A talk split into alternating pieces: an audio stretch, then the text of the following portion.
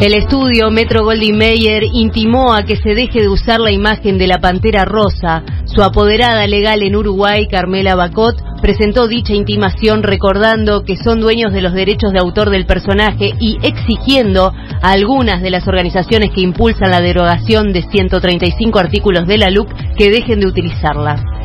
Tras semanas de negociaciones, terminó la crisis del Congreso en Honduras. El conflicto se había iniciado con el nombramiento de dos directivas paralelas y finalizó este lunes con la firma de un acuerdo que reconoce como único líder del Parlamento a un aliado de la presidenta Xiomara Castro.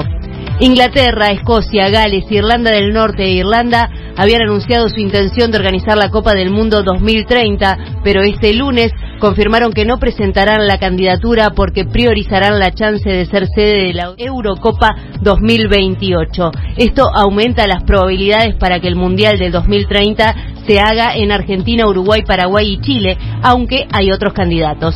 En este momento hay 19 grados, cielo claro, se espera una mínima de 17 y una máxima de 24, humedad 69%.